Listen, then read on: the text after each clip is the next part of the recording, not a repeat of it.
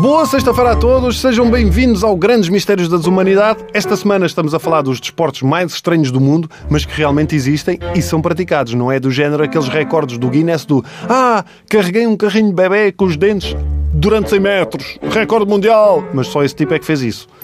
Já falámos aqui de Quidditch, de carregar mulheres, passagem de ferro radical, boxe xadrez, mas o mundo dos desportos não seria nada sem o famoso evento que se realiza na Austrália de lançamento do atum. Pronto, temos o meu amigo Marco Fortes, que é atleta, e outros, não é? Que fazem o lançamento do martelo. Na Austrália, acham que o lançamento do atum é melhor. Atenção que há campeonatos mundiais disto. Eu presumo que uma carreira no lançamento do atum comece desde pequeno, não é? Pelo lançamento da sardinha, depois passam ao lançamento do carapau, do besugo, os mais malucos arriscam-se e vão logo para o lançamento do robalo e só depois do atum.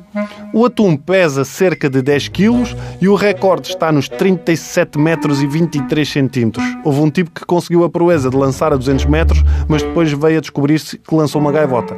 Bom, enormes apreciadores da espécie, os japoneses devem estar a chorar lágrimas de sangue ao verem atuns serem lançados assim à maluca a destruir atuns de toda a maneira e feitio. Cada um que voa são eles a gritar Sashimi! Se calhar por isso é que hoje em dia lançam-se atuns de borracha. A coisa perdeu a graça toda, mas também perdeu o cheiro e isso é bom. Como este desporto é praticado ao ar livre, num jardim, o mais engraçado é um tipo ser apanhado do nada com um atum nas ventas.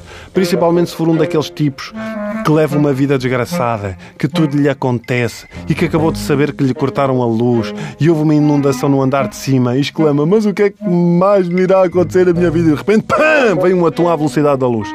Para além do lançamento do atum, uh, temos um outro desporto que pode promover um bocadinho mau cheiro, que glorifica o verdadeiro pé de atleta, não aquele que origina furúnculos e cogumelos entre os dedos, mas o o, o, pé de dedos musculados, assim, aptos para praticar o chamado braço de pé ou ferro de pé, como quiserem, não consegui perceber bem. Batalha de dedos dos pés, ainda não percebi muito bem como é que isto se chama. Mas é assim: frente a frente, lutadores sentam-se no chão, descalçam-se e, pelo menos durante 3 segundos, têm de dominar os dedos do pé do adversário com os seus dedos, como é óbvio. É assim, eu calço o 47, o que me leva a pensar que eu seria uma espécie de Van Damme desta coisa. O campeonato nasceu nos anos 70 e continua a crescer, tem uma divisão masculina e uma divisão feminina, e se pensam que isto é fácil, Alan Nasty foi campeão do mundo 14 vezes, uma vez partiu 4 dedos na semifinal e mesmo assim ganhou. Outra vez foi desclassificado por micoses.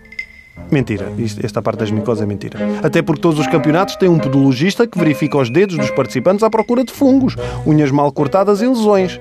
O campeonato pode ser estúpido, mas vamos ser estúpidos com rigor, não é?